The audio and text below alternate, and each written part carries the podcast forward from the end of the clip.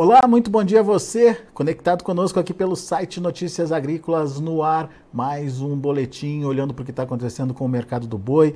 A pressão continua, a gente vê aí um excesso de oferta, principalmente aparecendo na metade norte do país, e isso tem ajudado a pressionar cotações pelo Brasil afora. A gente vai entender essa dinâmica conversando agora com o meu amigo Fernando Henrique Iglesias, analisa, analista lá das Safras e Mercado. Está aqui já o Fernando com a gente no vídeo. Bem-vindo, meu caro. Obrigado por estar é, tá aqui nos ajudando a entender essa dinâmica de formação de preço, pecuarista é, preocupado, mas ciente de que a gente teria sim um aumento de oferta para acontecer esse ano, né, Fernando? E é exatamente isso que você está vendo. Que, como é que você está vendo essa questão da oferta, onde que ela está concentrada e como é que ela está influenciando aí na formação de preços?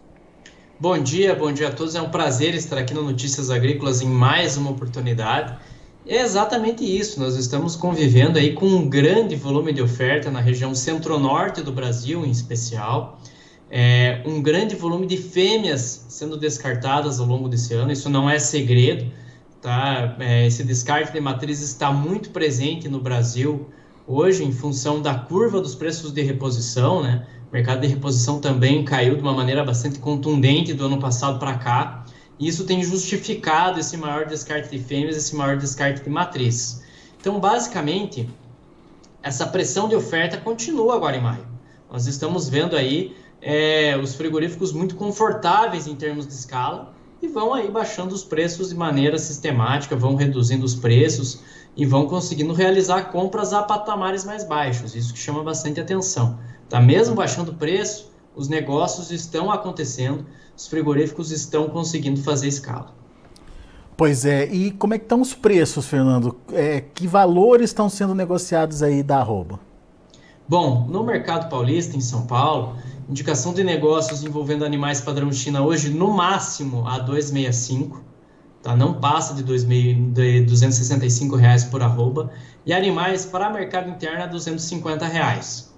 Tá? Então é um mercado que realmente já trabalhou a patamares mais altos durante a primeira quinzena de maio, trabalhou a níveis um pouquinho mais interessantes e agora já começa a conviver com preços mais baixos, com queda dos preços da arroba do boi gordo.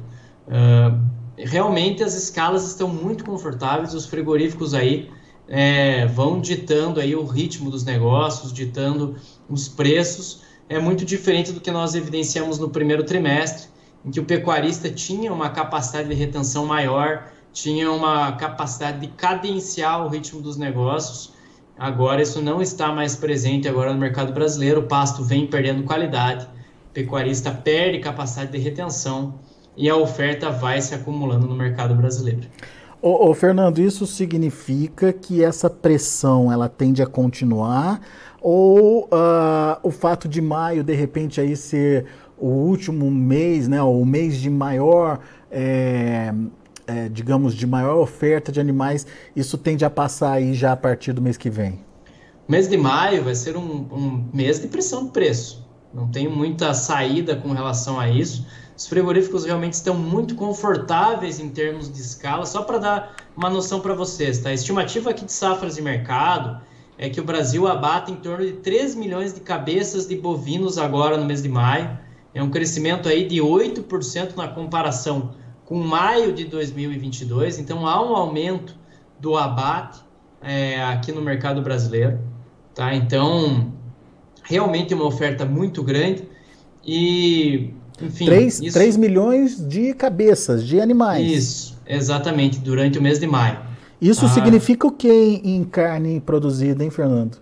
A tendência é que o Brasil, ao longo do mês de maio, tenha uma produção de carne em equivalente carcaça de aproximadamente aí 798 mil toneladas, tá? 797,8.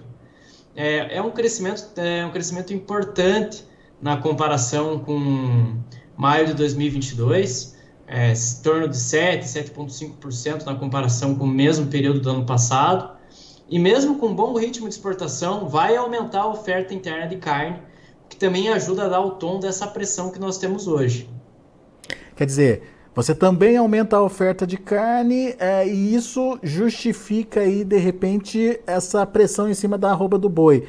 É, mas uh, o que, que, pode acontecer a partir de agora? Será que a exportação pode ajudar? Será que a demanda interna pode é, melhorar? Enfim, alguma expectativa de que a demanda possa absorver todo esse volume? 800, quase 800 mil toneladas, é isso?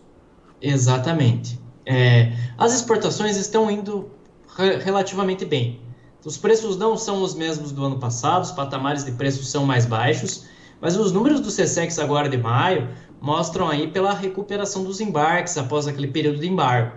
Tá? Então o Brasil começou, voltou a vender bons volumes de proteína animal agora, um desempenho positivo, um desempenho saudável, deve obter números em termos de volumes superiores ao ano passado. O que efetivamente está pegando é que realmente é um grande volume de produção e mesmo com a exportação em bom ritmo, não é o suficiente para enxugar esse nosso mercado interno e permitir que o setor alcance aí um novo ponto de equilíbrio. Vamos continuar convivendo com sobreoferta. Demanda doméstica ainda é problemática.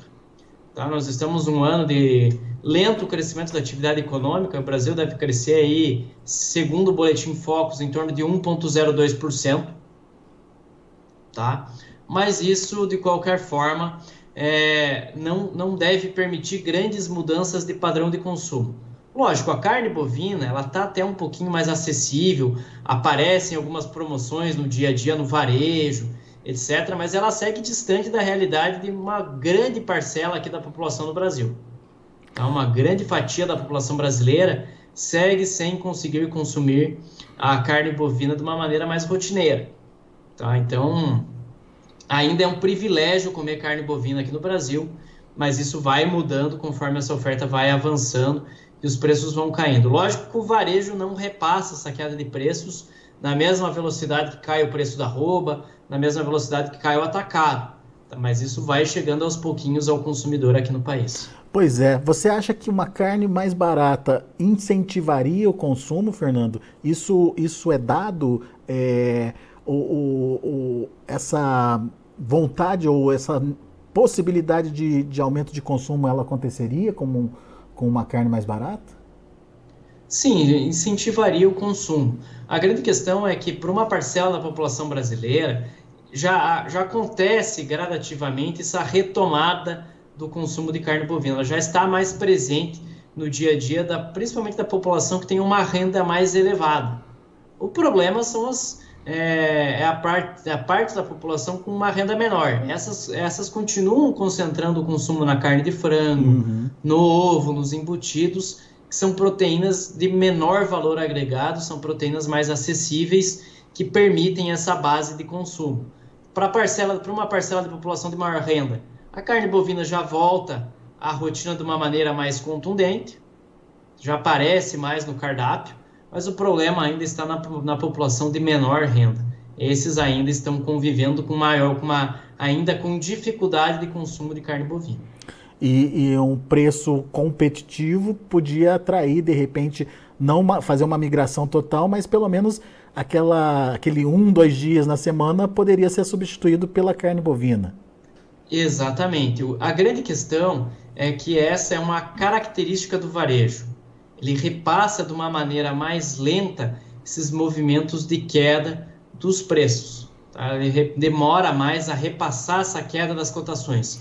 O mercado atacadista já apresenta uma boa proporção de queda ao longo desse ano. O mercado do boi gordo não é segredo para ninguém, né? Nós estamos vendo isso no dia a dia, os preços da arroba caindo país afora, tá? Mas o varejo realmente demora um pouquinho mais para reduzir esses preços ao longo da cadeia. Muito bem. Então, uma ajuda do varejo aí seria bem-vinda também para, inclusive, incrementar o consumo e enxugar esse mercado aí. Agora, Fernando, com relação às exportações, você disse que está indo bem? A, a, China voltou à normalidade das compras depois daquele embrólio do, dos, das carnes paradas lá nos portos? Sim, a boa notícia que eu tenho para passar aqui hoje para quem nos acompanha no Notícias Agrícolas é que houve um crescimento em maio de 20,4% na quantidade exportada nessa primeira quinzena do mês. Então, o desempenho em termos de volume é melhor na comparação com o ano passado. Detalhe, não estou comparando com abril, que foi um mês impactado pelo embargo, estou comparando com um mês normal de fluxo de exportação, que foi maio de 2022. Tá, o Brasil vendeu um bom volume de carne bovina naquele período. Tá? O Brasil conseguiu um bom resultado das exportações de carne bovina em maio de 2022 e está crescendo nessa numa, num, é, contra um número importante.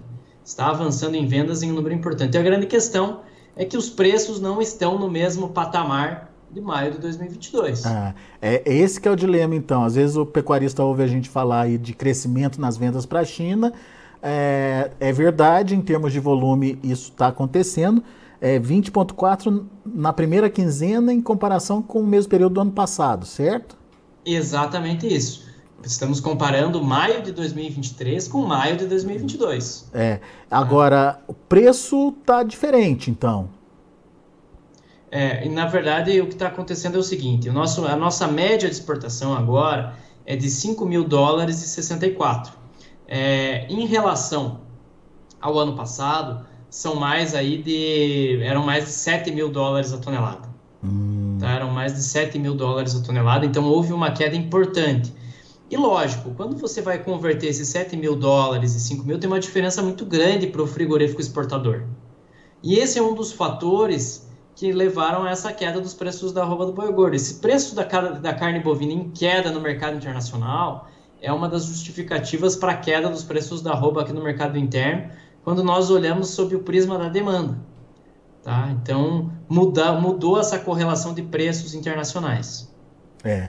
Ou seja, também vem pressão lá de fora e, consequentemente, frigorífico não, não consegue repassar esse preço aí para o produtor, é, é, junto com uma oferta crescente, tendência de pressão na arroba, certo? Exatamente isso. É, e mais uma vez, vale é, muito a gente frisar essa questão aqui. Tá? Sem uma variável nova, sem um fato novo, não dá para nós esperarmos altas muito consistentes dos preços da roupa do boi gordo agora em 2023. É, né? Precisa efetivamente de um elemento novo e esse elemento novo precisa vir da demanda. Seja um crescimento muito grande do volume exportado, dos preços médios de exportação, é, porque a oferta ela já parece muito bem estabelecida, muito bem delimitada para esse ano, um ano de maior volume de oferta. Então, realmente precisaria de um adicional de consumo para justificar altas mais consistentes do preço da arroba no segundo semestre. Tá? O mais provável é que o mercado brasileiro trabalhe potencialmente abaixo desses 300 reais por arroba no segundo semestre, sem nenhuma variável nova. Tá? Uhum. Tá? Precisa realmente de um fato novo que justificasse altas mais expressivas da arroba do boi em 2023. Muito bem. Então, é se ajustar ao novo preço, é, regular ali o seu custo de produção, fazer é, a melhor, a melhor, o melhor gerenciamento ali da sua fazenda para é, se adequar a essa nova realidade, então, Fernando. Veio para ficar, então. Exatamente isso, mas tem um ponto muito importante, principalmente para quem é confinador. Não quer dizer que os preços da arroba estão caindo, que o confinador vai ter prejuízo esse ano. Pois é. Isso, é, isso a gente já é... vem falando aqui no Notícias Agrícolas. Uh, o problema é que ele vê só o valor nominal, né, Fernando, do, da arroba, e não faz as contas, né, do, qual que é a margem dele, né? A grande questão aqui é que queda do preço do produto que está sendo vendido não representa perda de margem, desde que essa queda de preço seja acompanhada da queda dos custos. É.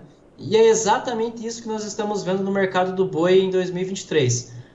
É, Para quem é focado em engorda, né? a cria, a reposição está mais barata, os preços do bezerro, boi magro, estão em queda desde o ano passado, tá? É, e a nutrição animal está ficando muito mais barata agora. Os preços do milho caíram, é, apresentaram uma queda substancial uhum. nos últimos, nas últimas semanas. Então, isso contribui bastante para a atividade de confinamento e vai permitir uma boa margem, vai permitir um resultado interessante para o confinamento agora em 2023 tá? Pro, possivelmente superior à margem de 2023, tende a ser superior se comparado à margem do ano passado. Pois é. Vamos fazer as contas então, ao invés de ficar só reclamando, entender o que está sobrando no bolso. Acho que é isso que é o mais importante. E como o Fernando falou, às vezes o resultado final é até melhor do que aquele quando você estava é, recebendo lá 320, 340 pela sua arroba. Então, é, faça as contas e entenda o que está acontecendo aí. E se tiver tendo prejuízo, ajuste seu custo de produção, que já é possível é, de ser ajustado com a queda aí, a, tanto da reposição, como o Fernando bem colocou, quanto a, do, da própria dieta dos animais, que também tem uma tendência de queda. Uh, milho despencando, né, Fernando? A gente viu acontecer aí na, nas últimas semanas quedas substanciais aí para o milho, né? É, exatamente. E isso tende a se acentuar, essa queda dos preços do milho, com a entrada da safrinha aqui no mercado brasileiro. Pois é, é daqui uma... a pouco, junho já tem safrinha entrando. Né? Exato, né? são 92 milhões de toneladas. O Brasil tem déficit de armazenamento hoje. Tá? Então esse milho vai sendo colhido e vai entrando no mercado e vai aumentando essa pressão de queda sobre o mercado de milho. Então a nutrição animal é outro mercado, né? Esse é outro mercado que precisa de um fato novo para que os preços do milho encontrem alguma possibilidade de alta, tá? Mas de qualquer forma, com uma entrada de uma safrinha gigantesca pela frente, o viés realmente é de uma nutrição, de uma dieta mais acessível. É. Muito bem, vamos ficar de olho no que vai acontecer daqui para frente. Uh, talvez não seja tão ruim assim. Esqueça só de olhar preço nominal e comece a entender uh, o que está sobrando de fato no seu bolso aí. Pode te surpreender essa conta. Fernando, meu caro, muito obrigado mais uma vez por estar aqui com a gente, sempre trazendo é, novas informações, sempre trazendo uh, rumos aí para o produtor para ele tomar a melhor decisão na hora de fazer a comercialização. Bom, estou sempre à disposição. Contem comigo mais oportunidades e uma excelente semana a todos que nos acompanham aqui no Notícias Agrícolas. Grande, Fernando. Abraço, meu amigo. Até a próxima. Até mais. Fernando Henrique Iglesias, Safras e Mercado aqui com a gente, trazendo as informações, portanto, do mercado do boi gordo. Você viu só ah, nas contas do Fernando como é que a gente é, vai encerrar o mês de maio uma produção aí de carne ah, de quase 800 mil toneladas, equivalente carcaça, né? Para ficar bem claro aí para quem trabalha com o mercado, uma alta de 8, quase 9% em relação ao mesmo período do ano passado. É carne resultado de um abate de 3 milhões de cabeças também, um crescimento aí de mais de 8% em relação ao ano passado, ou seja, tem muita oferta no mercado, a gente precisa agora encontrar demanda para todo esse produto. Vamos ver o que está acontecendo lá na B3, de olho na tela. A gente tem o mercado no vermelho. Nesse momento, maio trabalha com queda de 0,3% a R$ 262,20. O junho, R$ 255,85, queda de 0,93%. O julho, 260 reais, queda de 1,35%. E o agosto, R$ 260,25, queda de 1,64%. Indicador CPEA fechou o dia de ontem a R$ 273,60, uma queda de 0,39%. São os números de hoje do mercado do boi. A gente fica por aqui. Agradeço a sua atenção e audiência. Daqui a pouquinho, a partir de meio-dia e 30, tem João Batista Olive com Tempo e Dinheiro.